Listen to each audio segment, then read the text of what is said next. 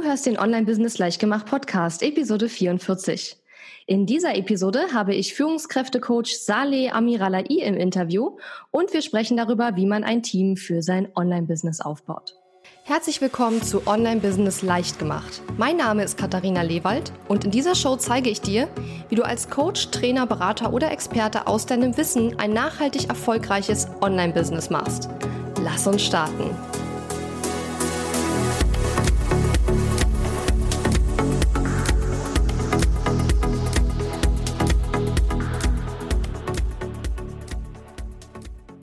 Hallo und schön, dass du mir zuhörst. In einer meiner letzten Episoden, genau genommen in Episode 39, habe ich schon darüber gesprochen, dass man auch im Online-Business irgendwann nicht mehr alles allein machen kann, zumindest wenn es wirklich gut läuft. Vielleicht hast du auch schon überlegt, einige Aufgaben an eine virtuelle Assistenz abzugeben oder du hast schon eine virtuelle Assistenz und willst dein Team weiter aufbauen. Und wenn es dir so geht wie mir damals, hast du garantiert hunderte Fragen rund ums Aufbauen eines Teams. Ganz am Anfang wusste ich zum Beispiel überhaupt nicht, wie ich eine gute virtuelle Assistenz finde, wie ich am besten jemanden auswähle und was ich dann von dieser Person auch erwarten kann. Und genau zu diesen Themen habe ich heute einen absoluten Experten eingeladen, nämlich meinen Coach für Teamaufbau und Teamführung, Saleh Amiralai. Hallo Saleh. Hey Katharina. Ich freue mich sehr, dass wir heute das Podcast-Interview machen, was wir schon sehr lange geplant haben und würde dich ja. bitten, dass du dich vielleicht erstmal kurz vorstellst. Wer bist du? Was machst du? Und viel wichtiger, warum machst du das, was du machst? Ja, sehr gute Frage. Ja, vielen Dank erstmal, dass ich hier sein kann. Und ich fange am besten mal ganz vorne an. Nein, keine Sorge, ich werde jetzt keine große Geschichte erzählen. Ähm, ja, warum habe ich entschieden, das zu machen, was ich mache. Ja, ich war gute 20 Jahre in den verschiedensten Führungspositionen in einem großen Medizintechnikkonzern und habe dann irgendwann auf dem Flug zwischen Hamburg und Shanghai tatsächlich beschlossen, ich möchte in meinem Leben etwas ändern. Und zwar, ich möchte gerne etwas machen, was mir Spaß macht. Habe dann von heute auf morgen meinen Job gekündigt eine Zeit lang überlegt, was will ich eigentlich machen und bin dann auf die Idee gekommen, Mensch, guck doch mal nach, wo auf diesem Globus die glücklichsten Menschen leben. Und ich habe Glück gehabt. Die glücklichsten Menschen leben so nach Studien in den skandinavischen Ländern und im Speziellen in Dänemark. Und das ist mhm. so 70, 80 Kilometer von mir entfernt. Ich bin dann ins Auto gestiegen, nach Dänemark gefahren und habe da meinen Coach kennengelernt, den mhm. Van der Kioff, der sich so schon seit längerem mit Happiness at Work beschäftigt. Habe dann bei denen eine Coaching-Ausbildung gemacht und auch das äh, Zertifikat zum Happiness at Work Chief Officer erworben. Und ja, habe dann gesehen, dass ähm, so Arbeitsglück oder Happiness at Work zu 90 Prozent von den Führungskräften abhängt. Und habe dann für mich so entschieden, Mensch, 20 Jahre lang hast du selber geführt in den unterschiedlichsten Positionen, wie kann man das verheiraten? Und habe dann mein eigenes Business damit angefangen aufzubauen und coach und trainiere jetzt Führungskräfte und Unternehmen, ja, bessere oder mehr engagiertere Mitarbeiter zu bekommen, vor allen Dingen auch die richtigen Mitarbeiter an Bord zu bekommen und ja, zu versuchen, dass man das ein oder andere Fettnäpfchen auslässt. Mhm. Sehr cool, ja. Also ich meine, wir haben uns schon viel unterhalten und ich kenne natürlich so ein bisschen deine Hintergrundgeschichte und ich finde es super krass, überhaupt sein, ähm, wie soll ich sagen, sein ganzes Leben und äh, so zu verändern, wenn man eigentlich schon ja eine totale Karriere hingelegt hat und dann zu sagen, ich, also mehr oder weniger von heute auf morgen total ähm, die Reißleine zu ziehen und zu sagen, ich mache was komplett anderes. Ich meine, das muss man sich auch erstmal trauen und ich finde, das ist echt eine sehr spannende Geschichte.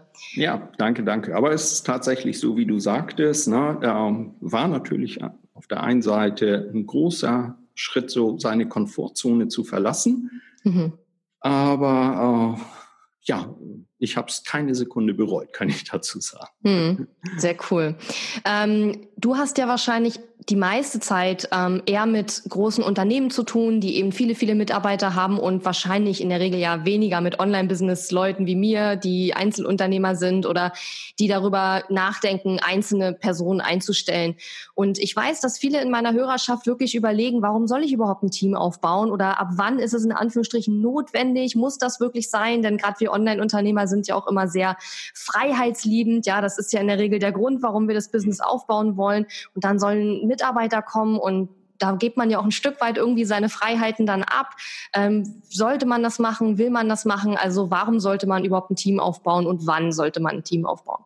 Ja. Also ich bin fester Meinung, wenn du irgendwann skalieren möchtest, also dein Unternehmen vergrößern möchtest, kommst du nicht drum rum, Leute einzustellen oder mit einem Team zusammenzuarbeiten. Ich vergleiche das immer so, ähm, wenn du der Kapitän auf deinem Schiff bist, ne, dann bist du auf der Brücke. So, dann hast du aber keinen Heizer, der die Kohlen unten in den Ofen reinschaufelt. Dann läufst du von der Brücke schnell runter in den Maschinenraum, schaufelst die Kohlen nacheinander rein und dann, oh Mensch, da muss ja jemand noch irgendwo den Anker hochholen, damit wir überhaupt vom Fleck kommen. Dann läufst du zur Ankerwinde und versuchst den Anker reinzuholen. Und dann hast du vielleicht noch Passagiere, sprich Kunden an Bord, die wollen auch gerne irgendwie Essen haben oder einen gewissen Service. Dann ziehst dir schnell deine Kellner und die Form an und läufst dann auch noch in den Speiseraum. Du bist überall, nur nicht auf der Brücke. Und auf der Brücke triffst du halt die strategischen Entscheidungen. Klingt jetzt vielleicht ein bisschen hochtrabend, aber ich denke, man sollte auf jeden Fall wissen, in welche Richtung du mit deinem Business dich entwickeln möchtest. Und daher ist das wichtig, ähm, zu gucken, wo ist dein Platz in dem Unternehmen? Und das ist aus meiner Sicht für den Einzelunternehmer oder für die Einzelunternehmerin auf jeden Fall auf der Brücke, um den Kurs festzulegen. Und all der anderen Aufgaben würde ich immer empfehlen, nach und nach abzugeben und dafür sich entsprechende Experten zu holen. Hm. Ich finde das äh, dieses Bild auch mit dem mit der Brücke total witzig, weil in dem Moment, wo man unten im Speisesaal ist oder auch die Kohlen äh, in den Ofen schaufelt, ähm, fährt das Schiff wahrscheinlich irgendwo gegen den Eisberg, weil man ja nicht oben ist und das Schiff nicht führen kann, nicht wahr? Ja. Und ähm, ich glaube, das hat wahrscheinlich jeder, der hier zuhört und ich natürlich auch schon tausendfach erlebt, dass das Schiff dann irgendwie gegen den Eisberg fährt. Und bis jetzt habe ich es zwar immer wieder ähm, rausziehen können aus dem Eisberg, ja, aber ich ja. glaube, das ähm, zeigt sehr gut, wie viele Hüte wir als Unternehmer eigentlich aufhaben in so einem kleinen Einzelbusiness sozusagen. Genau, und ich habe da auch echt den größten Respekt vor. Klar, ich bin ja auch so angefangen oder habe das mhm. dann auch gemacht. Und ähm, die zweite Sache, klar, sind die Eisberge, man fährt irgendwo gegen. Und aber die zweite Sache, die ich auch genauso wichtig halte, du äh, verbrennst dich selber weil du hast tausend Hüte auf und das Schlimmste ist, wenn du nachts nicht mehr einschlafen kannst, weil du Sorgen hast, Mensch, habe ich auch wirklich an alles gedacht. Und vielleicht kennt das ja auch der eine oder andere. Mhm. Ja, ich kenne das tatsächlich auch, wobei ich bin jemand, bei, also ich schlafe eigentlich prinzipiell immer gut und wenn ich nicht einschlafen kann, dann ist es wirklich schon, also dann ist wirklich schon wie sagt man, Land unter. Also das ja. ist bei mir dann schon wirklich, äh, dann ist es wirklich allerhöchste Zeit, dass irgendwas passiert. Aber es gibt ja auch Leute, die dann schneller äh, nicht schlafen können. Klar. Aber für mich ist es auf jeden Fall immer ein großes Warnsignal, weil ich normalerweise überhaupt keine Schlafprobleme habe. Ja. Ähm, ein Thema, über das ich zuletzt auch viel nachgedacht habe und ähm, wir haben ja auch drüber gesprochen, wird, soll ich weiterhin ein rein virtuelles Team führen oder möchte ich lieber Leute mir jetzt auch vor Ort suchen und bin jetzt ja auch dazu übergegangen, äh, auch vor Ort Leute einzustellen. Ähm, aber ein Thema, über das ich eben auch viel nachgedacht habe, ist die Frage, was ist eigentlich genau der Unterschied zwischen einem virtuellen und einem gemischten Team oder auch einem Team, was rein vor Ort ähm, für einen zuständig oder einen unterstützt, kann man sagen also was sind die Unterschiede, Vor- und Nachteile und was würdest du auch empfehlen, wenn man startet? Weil ich sage mal, im Online-Business, wir haben ja quasi die Möglichkeit von überall auf der Welt uns Leute einzustellen, die uns unterstützen. Aber auch ich habe ja schon die Erfahrung gemacht, dass es auch manchmal zu einigen Schwierigkeiten führen kann. Ja, also der Hauptunterschied, den ich sehe, ist ähm, tatsächlich die Perspektive. Die mhm. Perspektive für Mitarbeiter mit dem entsprechenden Unternehmen zu wachsen. So, hast du ein rein virtuelles Team, dann ist so meine Erfahrung, dass diese Personen auch noch andere Kunden haben außer dich. Hast du jemanden fest für dich eingestellt? Hast du, sag ich mal, in Anführungszeichen, jemand, der exklusiv dann für dich arbeitet und mit mhm. dir auch zusammen wachsen kann? Daraus ergeben sich natürlich eine Menge, Menge Vorteile, um Mitarbeiter oder das Team an sich oder an sein Brand oder sein Unternehmen zu binden. Und da sehe ich so den größten Hauptvorteil drin. Womit sollte man starten? Ich würde in der heutigen Zeit die heutige Technologie auf jeden Fall nutzen und mit virtuellen Teams starten. Mhm. So, erreicht man dann eine gewisse Größe und möchte, sage ich mal, den nächsten Schritt machen. Und ich glaube, da befindest du dich ja auch jetzt. Rate ich dazu, nach und nach dazu überzugehen, ein festes Team zu haben, was man auch regelmäßig wirklich in eins zu eins sehen kann, sich austauschen kann und entsprechende Perspektiven auch bieten kann. Mhm. Mhm. Okay. Und ähm, ich muss sagen, was mir auch aufgefallen ist, ähm, dass wenn man jemanden als Angestellten einstellen möchte, dass das auch manchmal, also nicht immer, aber oft sind das auch Menschen, die wollen auch gar nicht den ganzen Tag alleine im Homeoffice sitzen und vor sich hin arbeiten. Die wollen auch lieber mit anderen Leuten persönlich zusammenarbeiten. Ja, das ist, äh, kann halt durchaus sein, dass man auch, ähm, wenn man jemand anstellen möchte, richtig fest, dass der dann sagt, ich möchte gar nicht aus dem Homeoffice arbeiten. Also mal ein bisschen ist okay, aber ich muss das nicht die ganze Zeit haben. Also es ist ja auch immer eine sehr persönliche Präferenz, ne? Ähm, und was ich auch festgestellt habe, was schwierig ist manchmal, also ich bin total überzeugt von einem virtuellen Team, aber es ist doch manchmal schwierig, wenn zwölf Stunden Zeitunterschied bestehen oder größere Zeitzonenunterschiede bestehen. Das heißt, ich würde dann, glaube ich, eher empfehlen, wenn virtuell, dann darauf achten, dass die Zeitzonendifferenz nicht viel mehr als vielleicht ein, zwei, drei Stunden beträgt weil gerade wenn man auch mal schnell was braucht, dann ist es echt schwer zu machen mit jemandem, der gerade schläft und erst wieder wach ist, wenn man selber eigentlich Feierabend hat. Ja, das ja. äh, war mir am Anfang nicht so bewusst, aber das ist tatsächlich manchmal auch ähm, nicht ganz so einfach. Ja. Das stimmt, kann aber beides Vor- und Nachteile haben. Ne? Mhm. Aber ich würde ganz gerne nochmal auf deinen Punkt zurückkommen, den du gerade erzählt hast. Nicht jeder ist so davon begeistert, alleine zu Hause zu sitzen und von mhm. dort aus zu arbeiten.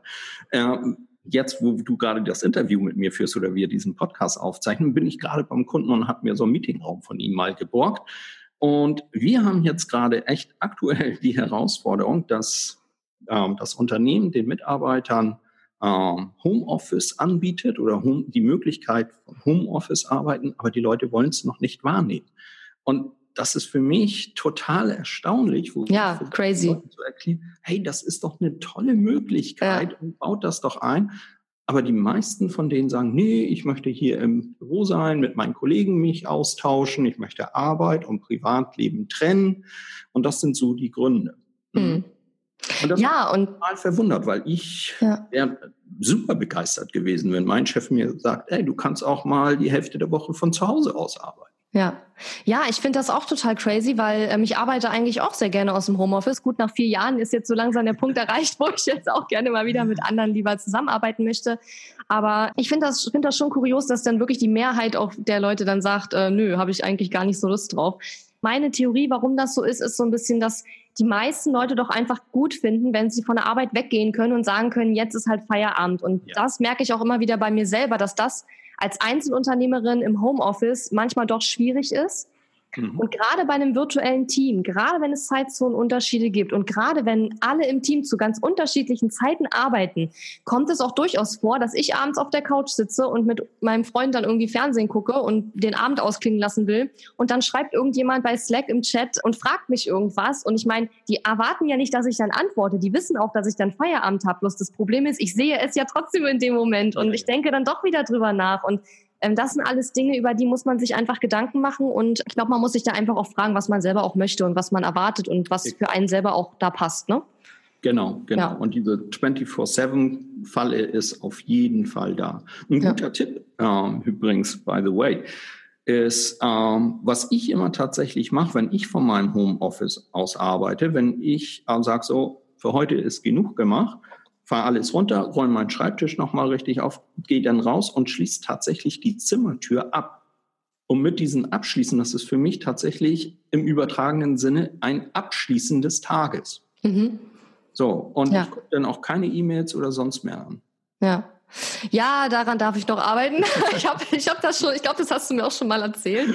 Ähm, ich habe auch schon diverse Rituale ähm, sozusagen ausprobiert, wo ich versucht habe, dann diesen Abschluss zu finden. Und es gibt auch Tage, da kann ich das super gut abschließen, aber es gibt eben auch viele Tage, wo es nicht klappt. Aber ich merke, wenn ich dann eben an den Tagen, wo ich in, ins Mietwerk hier nach Potsdam fahre, in das Coworking Space und dann nach Hause komme, ja. da ist wirklich Schicht im Scheich. Das ist wirklich ein Riesenunterschied. Und früher habe ich immer behauptet, das ist alles nicht wahr. Ich wollte das selber nicht wahrhaben. Aber ich merke das mittlerweile selber, dass es doch wirklich ein Unterschied ist. Und ich meine, solange wie man damit okay ist, ist es alles schicki. Aber wenn man in dem Moment, wo man sagt, es stört mich jetzt doch, dann muss man einfach mal überlegen, wie man das, wie man das verändern kann. Ne? Ja. Und das ist einfach meine Theorie, warum viele das Homeoffice gar nicht so, so möchten, weil die vielleicht eben auch gerade diesen Abschluss eben so schön finden auch. Ja, ne? absolut, absolut. Aber äh, warum ich da auch immer großen Wert drauf lege, wir reden ja auch so ein bisschen über Führung. Mhm. Äh, ich versuche das immer den Führungskräften mit denen ich zusammenarbeite, so zu vermitteln, dass das unheimlich wichtig ist, weil dann geben die das auch an ihre Mitarbeiter weiter. Hm. Ich bin überhaupt kein Freund davon, rund um die Uhr erreichbar und zu sein und zu arbeiten. Weder als Führungskraft noch als Mitarbeiter oder ja. als ähm, Unternehmerin oder Unternehmer. Ja, das finde ich ganz gut, äh, dass du das nochmal sagst. Und ich sehe das übrigens genauso. Ähm, wir machen das auch so, dass wir, auch wenn wir ein Online-Business sind, auch wenn meine Mitarbeiter manchmal an Feiertagen zum Beispiel arbeiten, machen wir das zum Beispiel konsequent so, dass wir an diesen Tagen keine Mails beantworten und auch eine Abwesenheitsmeldung einstellen.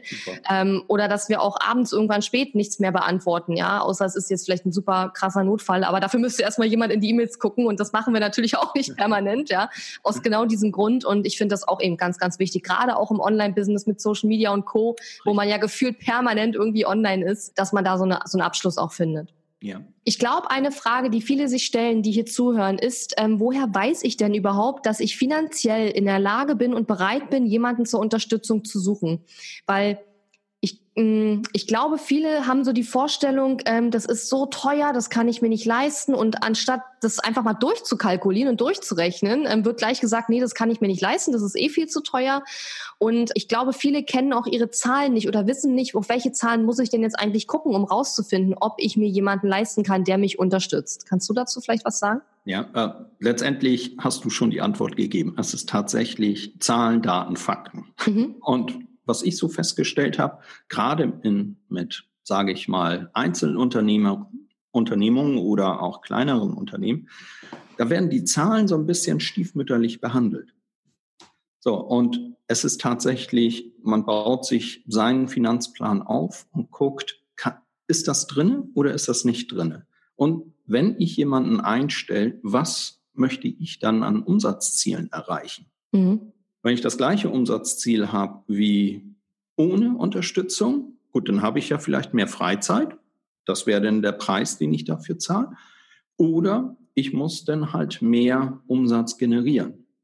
Es ist natürlich schwer zu sagen, du kannst erst ab 100.000 Euro dir Unterstützung holen. Das ja, sehe ich nicht so. Ich denke, man kann auch schon mit, wenn man weitaus weniger Umsatz macht, sich Unterstützung holen. Und ich würde immer empfehlen, relativ frühzeitig gucken, welche Aufgaben kann ich abgeben? Idealerweise sind das Routineaufgaben und das kann man wunderbar abgeben oder delegieren an virtuelle Assistentinnen mhm. oder an andere Personen, die irgendwo auf dem Globus sitzen.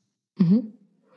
Und ähm, also ich, ich meine, wir hatten das ja jetzt auch durchkalkuliert zusammen, ähm, als es darum ging, wen und wann ich jetzt als nächstes einstelle. Und ähm, ich meine, wir hatten da auf diese in der BWA, also in der betriebswirtschaftlichen Auswertung. Ich meine, wir hatten uns da das Ergebnis vor Steuern, glaube ich, angeschaut, ne? Genau. wo, wo wir geguckt haben, okay, ähm, wie, wie, wie groß ist das sozusagen und, und ist da noch äh, Platz. Ist da noch was übrig? Ist da noch Platz, genau, um davon jetzt auch noch eine Person einzustellen? Ähm, und ich glaube, dass, also darauf wollte ich so ein bisschen hinaus. Also auf welche Zahlen genau muss ich denn da schauen? Ich glaube, viele wissen das einfach überhaupt gar nicht. Ja, äh, letztendlich ist das alles kein Hexenwerk. Und auch was ich gesehen habe, viele scheuen sich auch davor, gerade ja. wenn du äh, über die betriebswirtschaftliche Abrechnung und die BWA und EBITA und all sowas redest, ist es ganz einfach.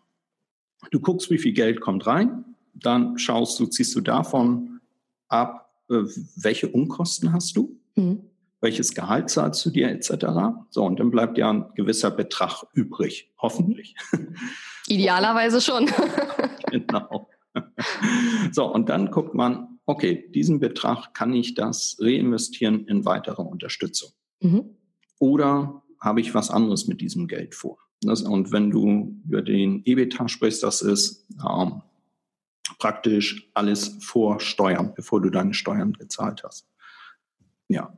So, und da schaut man am besten, ist das ausreichend, um jemanden zu beschäftigen? Und man muss ja nicht jemanden gleich in Vollzeit einstellen, sondern schauen, wie viele Stunden, ich würde es auf Stundenbasis dann an, anfangs machen und welche Aufgaben kann ich da abgeben.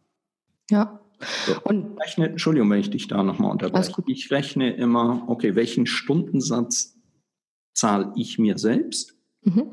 Und ich muss dann schauen, kriege ich diese, diese Arbeit für einen günstigeren Stundensatz. So, wenn ich mich hinsetze und obwohl ich das liebe, Designs irgendwie mache, anstatt irgendwo beim Kunden zu sein, dann ähm, ist das ein, eine Fehlkalkulation. Dann verbrenne ich Geld. Ja, also ich bin mehr wert, wenn ich beim Kunden bin. In deinem Fall wäre das vielleicht, wenn du deinen neuen Kurs auf den Markt bringst oder fertigstellst, anstatt ähm, die Webseite zu programmieren. Jetzt mal ja. als fiktives Beispiel. Ja, absolut.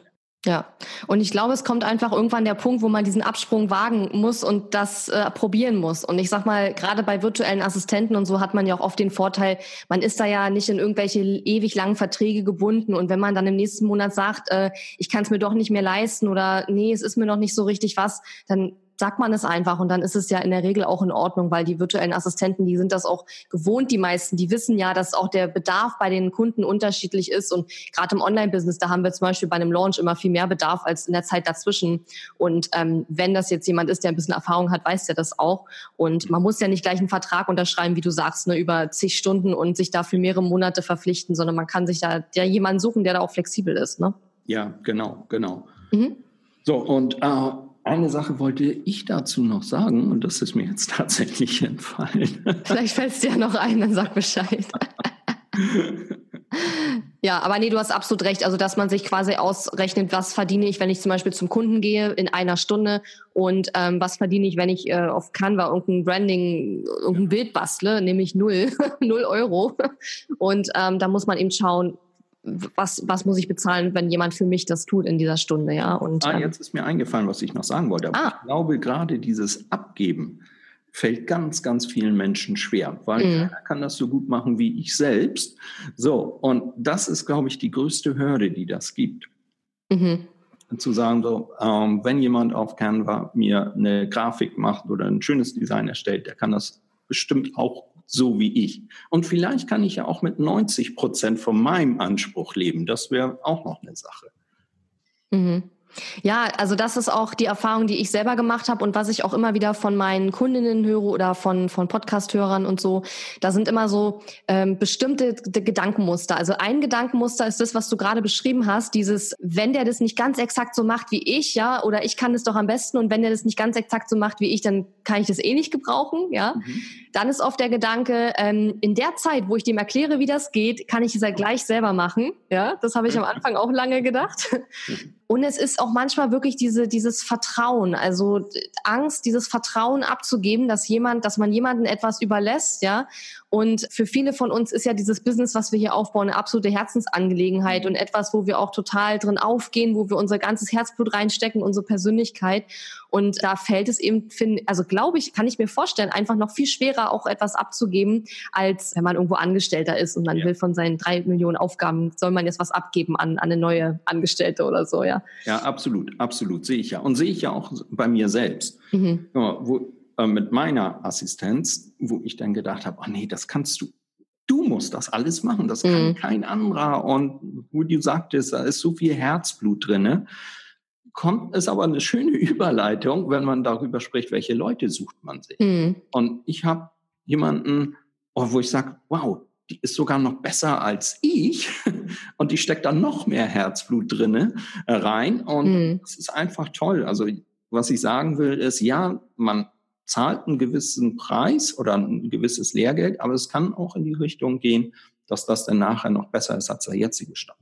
Mhm. Und das sollte auch das Ziel sein. Mhm. Ja, absolut. Und ich glaube, also man muss sich einfach klar machen, man muss die Leute trainieren. Man kann die ja. nicht hinsetzen und sagen, mach mal und erwarten, dass es dann so gut ist wie das, was man selber machen würde. Aber wenn man irgendwann diese Entlastung spüren will, dann muss man halt die Leute trainieren und ja. das Stück für Stück. Es hört sich alles so altklug an, wie ich das sage, aber vieles von dem, was ich über diese ganzen Sachen weiß, habe ich tatsächlich von Dali gelernt. Dass du das sagst. Ja. yes. Oh je, oh je. Okay, ähm, wie finde ich denn die richtigen Personen für mein Team? Du hast ja gerade schon angesprochen, man sucht ja nach bestimmten Eigenschaften. Mhm. Ja, wie du weißt, bin ich ein ganz, ganz großer Fan von äh, Stärken, Stärken und Schwächen managen. Ne? Also was vielleicht für die Zuhörer, was meine ich damit?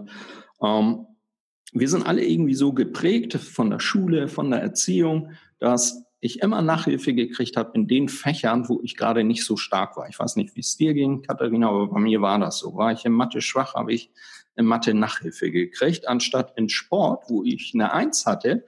Mensch, da hätte ja sonst was aus mir werden. Ja? ja, kommt mir bekannt vor. ja.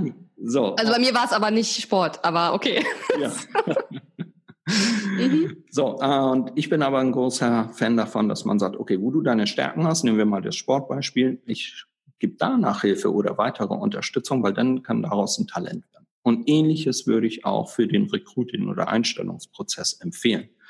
Zu gucken, wo sind die Stärken der entsprechenden Person und welche Stärken brauche ich in meinem Team. Ja? Und jeder Mensch hat Stärken. Ich würde gar nicht auf die Schwächen gucken. Jeder Mensch hat Stärken und guck, welche Stärken brauchst du gerade. Kommen wir mal online äh, zurück. Du brauchst jemanden, der dich beim Aufbau von deinem Blog vielleicht unterstützt oder in deinem E-Mail-Marketing. Dann sollte eine Stärke auf jeden Fall sein, dass diese Person gerne schreibt. Ja. So. Und es macht überhaupt keinen Sinn, wenn man sich da jemanden reinholt, der sagt, schreiben, boah, das ist überhaupt nicht mein Ding. Hm. So, weil wird man nicht glücklich. Klingt jetzt ziemlich abstrakt, aber ähm, wenn man da so ein bisschen drüber nachdenkt, dann sieht man da auf jeden Fall die Potenziale und auch welche positive Effekte damit verbunden sind. Ja. Und bei mir war es auch so, dass ich am Anfang ja eher wirklich geschaut habe, wer kann schon möglichst viel von dem, was er für mich machen soll, damit ich wenig Zeit brauche, dem das alles beizubringen. Aber durch die Arbeit mit dir habe ich dann eben auch gemerkt, es ist eigentlich viel, viel besser und viel logischer, die Leute ins Team zu holen, die bestimmte, eine bestimmte Persönlichkeit mitbringen, eben auch in mein Team passen, aber die dann eben auch bestimmte Stärken haben und auch gewillt sind, bestimmte Dinge zu lernen. Weil es ist viel einfacher, jemand, der zum Beispiel noch nie Newsletter geschrieben hat, aber total Spaß am Schreiben hat und eben auch gut und gerne schreibt, dem beizubringen, wie man Newsletter schreibt, als jemand zu nehmen, der vielleicht total der E-Mail-Marketing-Crack ist und aufgeht in den ganzen technischen Sachen, die dahinter mhm. stecken oder auch in den ganzen Zahlen, die man da analysieren kann, der aber null Bock hat, ein Newsletter zu schreiben tatsächlich auch. Genau. Ja? Und ähm, das ist ja das, was du im Grunde genommen gerade auch gesagt hast mit dem, mit dem Newsletter-Beispiel. Aber es ist eben wirklich auch nur ein Beispiel. Das kann man auf alle anderen Bereiche anwenden. Ja, das kann man auf alle Bereiche und auf jede Größe von Unternehmungen oder Organisation beziehen. Mhm. Ja. ja. Hast du vielleicht einen Tipp, wie wie führt man denn den Bewerbern genau auf den Zahn oder wie finde ich denn jetzt heraus, was die Stärken von einer Person sind in so einem Bewerbungsprozess? Weil oft ist es so, wenn wir jetzt so eine virtuelle Assistenz suchen, angenommen, wir gehen in irgendeine Facebook-Gruppe und wir sagen, hey, ich suche jemanden, der das und das macht und dann kriegen wir erstmal an die 300 Leute, die uns eine Mail schicken und sagen, hey, ich könnte das machen, hier ist mein PDF, da steht drin, was ich so anbiete und was mein Stundensatz ist. Aber wie kriege ich denn, wenn ich an diesem Punkt bin, jetzt raus, wer von diesen 300 Leuten oder auch nur 30 Leuten in mein Team reinpasst? Hm. Wollen wir das Beispiel vielleicht wirklich erzählen? Ja, klar. Wie wir das bei dir gemacht ja, haben? Ja, können wir gerne machen. Mhm. Ja, der Hammer. Ja, der Hammer. Wir wissen beide, was gemeint ist. Ja, erzähl mal, was der Hammer war. Äh, ja, das ist, glaube ich, jetzt schon fast ein Jahr her, ne? Mhm. Wo wir jemanden für dein Customer Support gesucht haben. So, und wir beide im Vorfeld gedacht haben, okay, was sollten wirklich die Stärken und so die Passion von der Person sein? Und dann haben wir ja gesagt, das sollte dieser Care sein, das sich um andere Menschen kümmern und die auch wirklich wertschätzen und dann denen weiterhelfen. Und in diesem Interviewprozess, den äh, Katharina und ich dann mit den entsprechenden Bewerbern geführt haben, war eine Frage, stell dir vor, du bist in einem Raum und du siehst ein Kind mit einem Hammer spielen. Und dieses Kind haut sich mit dem Hammer auf den Daumen. Wie reagierst du? So, und anhand der Antworten konnten wir dann ganz gut sehen, oh, wer ist da wirklich mit Herzblut bei, um dem Kind jetzt zu helfen oder ähm, wie reagieren die unterschiedlichen ähm, Personen? Ja? Mhm. So, warum habe ich jetzt gerade dieses Hammerbeispiel gezogen? Weil es ist mal so ein bisschen außerhalb von der Box gedacht. Mhm. Nicht nur, ey, wie ist dein Lebenslauf und was hast du alles Tolles gemacht, sondern wirklich, Mensch, wie reagierst du in der Situation? Und wir haben dann praktisch so eine Situation kreiert, um zu sehen, ob das passt für die Aufgabe, für die wir die Person dann entsprechend mhm. stellen.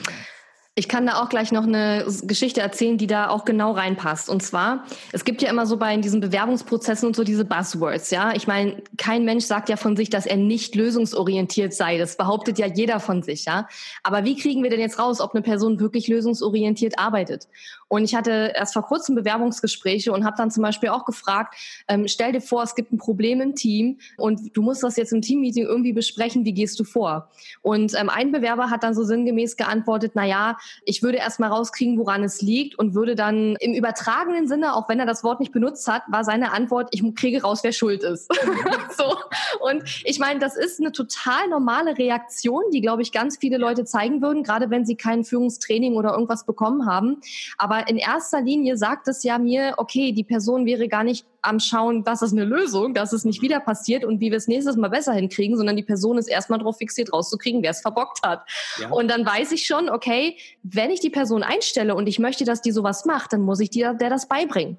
Ja, und so kriege ich schon mal raus, ist die Person wirklich lösungsorientiert mhm. oder behauptet die das nur? Ja, und manchmal gibt es auch in Bewerbungen Sätze, die ich nicht mal verstehe, wo ich mir denke, das sind einfach nur irgendwelche Buzzwords aneinander gereiht und das ergibt überhaupt gar keinen Sinn. Aber sowas kriegt man dann im Gespräch auch relativ schnell raus. ja, absolut, absolut. Aber es ist das gleiche Beispiel eigentlich, also mit einer anderen Frage bloß. Mhm. Ja, ist das. Und oh, ich habe jetzt gerade in diesem Unternehmen, wo ich bin, haben wir in der, den letzten 14 Tagen unheimlich viele Bewerbungsgespräche geführt, weil wir verschiedenste Positionen besetzen wollen. Und das ist aber auch mal ganz witzig zu sehen, wenn du so eine unerwartete Frage stellst. So eine mhm. meiner Lieblingsfragen ist, ähm, stell dir vor, es steigt jetzt grüner Qualm auf, es erscheint eine Fee mit einem Zauberstab und du darfst dir deinen Traumjob wünschen. Ja. Wie würde der aussehen? So, cool. dann, ja. was die Person sagt, dann kann ich schauen, Mensch, passt das eigentlich zu dem, was wir uns da vorstellen? Mhm. Ja? Mhm. So, aber unterm Strich, was möchte ich sagen, stärken, stärken. Guck auf die Persönlichkeit. Das wäre auf jeden Fall ein Tipp. Und für mich geht Persönlichkeit immer vor Fachwissen. Mhm. Ich investiere lieber ein bisschen mehr Zeit im Trainieren und im Anlernen, merke aber, dass diese Person wirklich mit Herzblut dabei ist und auch zu mir passt. Weil ja. Ja, das muss irgendwo passen. Das, mit passen meine ich nicht, dass das jemand ist, der zu allen Ja und Amen sagt. Das möchte ich überhaupt nicht. Ich möchte gerne kontrovers diskutieren, aber irgendwo muss die Chemie stimmen. Mhm. Ja, und meiner Erfahrung nach bleiben diese Leute auch länger. Ja, absolut. Ja. Absolut. Das ist auch nicht unerheblich, denn wenn man erstmal einige Leute hat und man auch ein Stück weit von denen abhängt, ist es echt uncool, wenn die dann auf einmal weg sind. Auch diese Erfahrung habe ich schon gemacht. Aber über all diese Dinge können wir irgendwann noch mal ein anderes Interview führen, glaube ich. Wie schafft man es denn, das nötige Vertrauen aufzubauen, um jetzt Aufgaben tatsächlich abzugeben? Ich würde sagen, ich bin schon jemand, der, dem es schwer fällt, Fremden, also erstmal fremden mhm. Leuten überhaupt zu vertrauen. Und äh, ja, hast du da einen Tipp? Mm, so, ich, zwei Sachen kann ich dazu sagen. Das eine ist, ähm, wie ich das handhabe, aber ich glaube, das ist für viele passt das nicht. uh, jetzt bin ich aber gespannt. so, also ich sage immer, gib den Leuten die, äh, den Schlüssel zur Kasse oder zum Tresor. Also ich sage, ich komme mit einem ganz, ganz großen Vertrauensvorschuss und vertraue, ey, ich gebe dir alles, du hast auf alles Zugriff, du hast bestimmte Aufgaben und du machst keinen Unfug. So, würde ich das jetzt bei jedem empfehlen? Natürlich nicht. Das ist so, was ich jetzt so ein bisschen, um das so ein bisschen wieder runterzuholen. Ich würde mit verantwortungsvollen Aufgaben starten. Das auf jeden Fall. So, wie kriege ich Vertrauen hin, indem man erklärt, warum soll ich eigentlich oder warum soll diese Aufgabe erledigt werden? Ja, dass man nicht nur da ist, ey, ich arbeite stur den Stiefel ab, sondern ey, das hat einen Sinn und mein Beitrag hat auch einen Sinn und eine gewisse Wichtigkeit. Mhm. So, und Vertrauen kann man auch nicht auf Knopfdruck einschalten, das entwickelt sich von Zeit zu Zeit. Mhm. Aber ich würde immer mit einem Vertrauensvorschuss reingehen, dann den Leuten immer erklären, warum ist ihre Aufgabe so wichtig, was kommt danach und was ist vielleicht davor, damit dieses Warum klar ist. So, und dann jederzeit immer Hilfe anbieten. Was ich auch festgestellt, wovon Vertrauen ganz, ganz stark abhängt, ist, wie geht man damit um, wenn Sachen nicht so erledigt werden, wie man sich das vorgestellt hat. Werde ich da cholerisch oder nehme ich mir tatsächlich die Zeit und sage, du, kein Thema, machen alle Fehler und ich erkläre dir jetzt nochmal, was und wie anders laufen sollte. Ja. Ja, dass man auch nicht so voraussetzt, dass alle so denken wie man selber, der man ja nun mal der Geschäftsführer des eigenen Unternehmens ist. Und es hat schon, sage ich mal, auch einen Grund, warum manche Leute dann Geschäftsführer werden, ja, weil die eben oft so diesen, wie sagt man das, diesen Helikopterblick haben, ne? alles irgendwie im Blick haben und alles irgendwie ähm, zumindest einen groben Überblick über alles haben. Ja. Und man darf auch nicht erwarten, dass man selber, wenn man das selber gut kann oder hat, dass die Mitarbeiter im Team das auch alle ganz natürlicherweise einfach haben. Ja, das hat eben nicht jeder und das muss auch nicht jeder haben. Man muss sich das, glaube ich, einfach bewusst machen, dass das so ist. Ja. Absolut. Und die zweite Sache, die da noch hinzukommt, ist, ähm, wie klar erkläre ich eigentlich, was ich haben möchte? Mm, ja. So, du hast das gerade mit den Eigentümern oder Geschäftsführern gesagt. Ich sehe das immer so, man ist auf unterschiedlichen Inseln. Und auf mhm. der einen Insel wachsen Palmen als Bäume, auf der anderen Insel wachsen Tannenbäume als Bäume. So, mhm. nun sagt man, ey, ich möchte gerne einen Baum haben und ärgert sich, weil man keine Palme gekriegt hat, sondern einen Tannenbaum. Aber woher soll der andere denn jetzt wissen, dass auf ja. der Insel keine Tannenbäume sind? So, ja. das zu erklären, was möchte ich eigentlich haben, das ist immer ganz, ganz wichtig. Ja, das glaube ich auch. Also das habe ich auch schon oft erlebt, so wenn Kunden mir so erzählt haben, wie sie auch Aufgaben abgeben oder auch natürlich von, von meinen eigenen Mitarbeitern, die ja auch noch andere Kunden haben und die mir manchmal auch Stories erzählen, selbstverständlich immer absolut anonym. Also ich kenne mhm. von meinen eigenen Mitarbeitern keinen einzigen anderen Kunden, die dann auch manchmal erzählt haben, was die schon teilweise für Arbeitsanweisungen bekommen haben. Und da ist mir absolut klar, dass die überhaupt nicht wissen, was sie da machen sollen. Ja.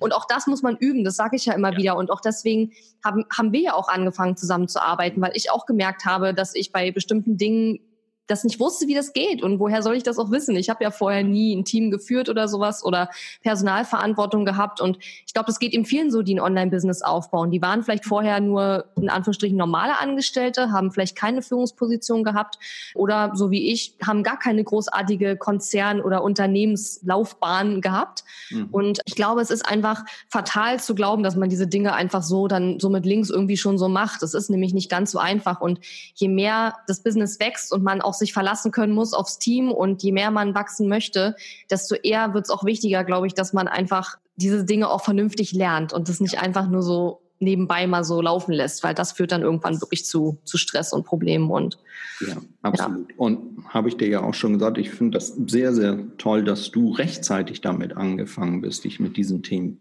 zu beschäftigen. Und du siehst ja auch den Erfolg, hoffe ich zumindest. Ja, absolut, absolut. Also speziell, ich glaube, eine der wichtigsten Sachen, die mir geholfen haben, war wirklich die anzufangen, einzustellen nach ähm, Persönlichkeit und nach persönlichen Stärken und weniger nach, was kann die Person alles schon, was ich brauche, so ungefähr. Ich verstehe total, dass es der erste Impuls ist, wenn man erst anfängt, weil man kennt es nicht anders und es ist ja auch schwieriger, muss man einfach sagen, die Persönlichkeit von jemandem einzuschätzen und ja, die Stärken herauszufinden, als einfach zu sagen, okay, du hast diese und jene Zertifikate und dann weiß ich, was du kannst. Es ist natürlich viel einfacher festzustellen. Ja. Und genau. deswegen ist es ganz normal, dass man so anfängt. Aber für mich war das tatsächlich ein riesengroßer Unterschied, seit ich da eben mehr drauf geschaut habe. Und ich habe jetzt ein super Team. Mhm. Und das war lange Zeit nicht der Fall. Also da hatte ich auch Leute, die haben mich unterstützt, aber es war wirklich ein Riesenunterschied zu dem Team, was ich jetzt habe. Und da sieht man auf jeden Fall einen großen Unterschied, ja. ja. Schön. Ja. Was meinst du, ist es denn hilfreich, Aufgaben, die man jetzt abgeben möchte, selbst schon mal gemacht zu haben? Mm, ich denke ja. Mhm. Zumindest sollte man im Groben wissen, was so eine Aufgabe beinhaltet und ähm, was dahinter steckt. Mhm. Ja, man muss das nicht bis ins Detail alles können. Also ich habe auch Sachen, die ich delegiere, die habe ich noch nie selber gemacht. Aber mhm. ich weiß zumindest, was soll am Ende rauskommen und den groben Prozess kenne ich. Erleichtert das natürlich, wenn ich diese Aufgabe abgebe, dass ich dann auch mich so ein Stück weit in den anderen reinfühlen kann, um Fragen zu beantworten oder im Vorfeld schon mal Fragezeichen aus dem Weg zu räumen. Mhm. Ja.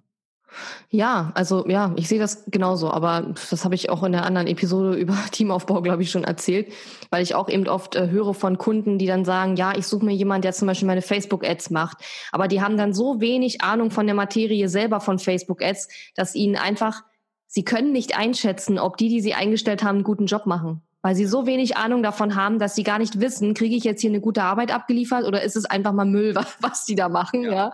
Und zumindestens das sollte man einschätzen können, wenn man, wenn man bestimmte Aufgaben eben abgeben will. Und äh, man sollte, finde ich, also nicht unbedingt Aufgaben abgeben, weil man sagt, oh, da habe ich jetzt keinen Bock drauf oder oh, ich habe keinen Bock, mich da einzuarbeiten. Man sollte zumindest bereit sein, ein Stück weit sich da so, sage ich mal, reinzudenken, dass man auch beurteilen kann, ob das, was man bekommen hat, jetzt ordentlich ist oder eben ja. nicht. Also als Minimum würde ich immer sagen, dass ich muss mir im Vorfeld klar sein, was möchte ich eigentlich, was am Ende rauskommt oder erlebt mhm. wurde. So, das ist das Wichtigste. Mhm. Wie das dazwischen aussieht, muss ich nicht im Detail wissen. Dafür kaufe ich mir ja die Expertise auch ein. Aber zumindest muss ich wissen, was möchte ich, was hinten rauskommt. Und das ist, was ich häufig sehe, ist vielen unklar. Mhm. Ja, die haben eine, irgendeine Erwartungshaltung, ja. aber die ist so irgendwo so wie unspezifisch. So ja, unspezifisch. Ja. Aber das sollte echt klar sein. Und dann mhm. kann ich Sachen auch abgeben. Zweiter Punkt, ähm, was beim Delegieren, was mir häufig auffällt, dass man Sachen delegiert, die man nicht mag, so wie du das sagtest, und an Sachen festhält, die man unheimlich gerne mag. Aber manchmal ist das äh, vielleicht besser, das ein bisschen anders zu handhaben und auch sich von Sachen zu delegieren, die ein persönlich viel Spaß bringen. Ja, und man muss dann gucken, was ist für das Business das Beste. Mhm. Ja, ja, absolut. Wenn du jemanden, der jetzt ein virtuelles Team oder überhaupt ein Team aufbauen will, nur einen einzigen Tipp geben könntest, welchen Tipp würdest du geben? Persönlichkeit vor Fachwissen. Ja, sehr schön. sehr gut. Finde ich gut. Finde ich gut. Kann ich unterschreiben. Haben wir nicht abgesprochen, aber es passt, passt sehr gut. Ähm, ja, ganz lieben Dank für dieses tolle Interview, Sali. Ich denke, wir werden uns nicht das letzte Mal, das erste und letzte Mal gehört haben in meinem Podcast. Es gibt noch so viel, was ich gerne besprechen möchte im Podcast über die Themen Teamaufbau, aber vor allen Dingen auch Teamführung, was ja auch nachher ein wichtiger Punkt ist, weil die Leute zu anzuheuern ist das eine, aber dafür zu sorgen, dass sie auch bleiben, das ist nämlich die andere Geschichte. Ja. Und eben auch die Ergebnisse zu bekommen, die man eben haben möchte, das ist eben auch ein ganz großer Punkt. Und wie kriege ich diese Ergebnisse, ja? Und da werden wir ganz bestimmt hoffentlich nochmal irgendwann drüber Sehr sprechen. Gerne. Ja, Katharina, vielen, vielen Dank. Ganz lieben Dank. Wenn du wissen willst, wie und wo du eine geeignete virtuelle Assistenz findest, dann habe ich noch was für dich. Und zwar ein kleines Freebie mit einigen Anlaufstellen, wo du nach einer Assistenz suchen kannst, sowie meine Pro-Tipps, wie du die perfekte Kandidatin oder den perfekten Kandidaten findest. Wenn du dich für meinen Newsletter anmeldest, erhältst du diese Tipps von mir als Dankeschön. Geh einfach auf www.katharina-lewald.de slash 44, weil das die 44. Episode ist. Und dort kannst du dir das Freebie zu dieser Episode kostenlos runterladen. Ich freue mich sehr, dass du zugehört hast. Ich hoffe, das Interview hat dir gefallen und du hast einiges mitgenommen und gelernt. Ich freue mich wie immer total über dein Feedback und jetzt wünsche ich dir erstmal noch eine super schöne Woche. Bis dann. Tschüss.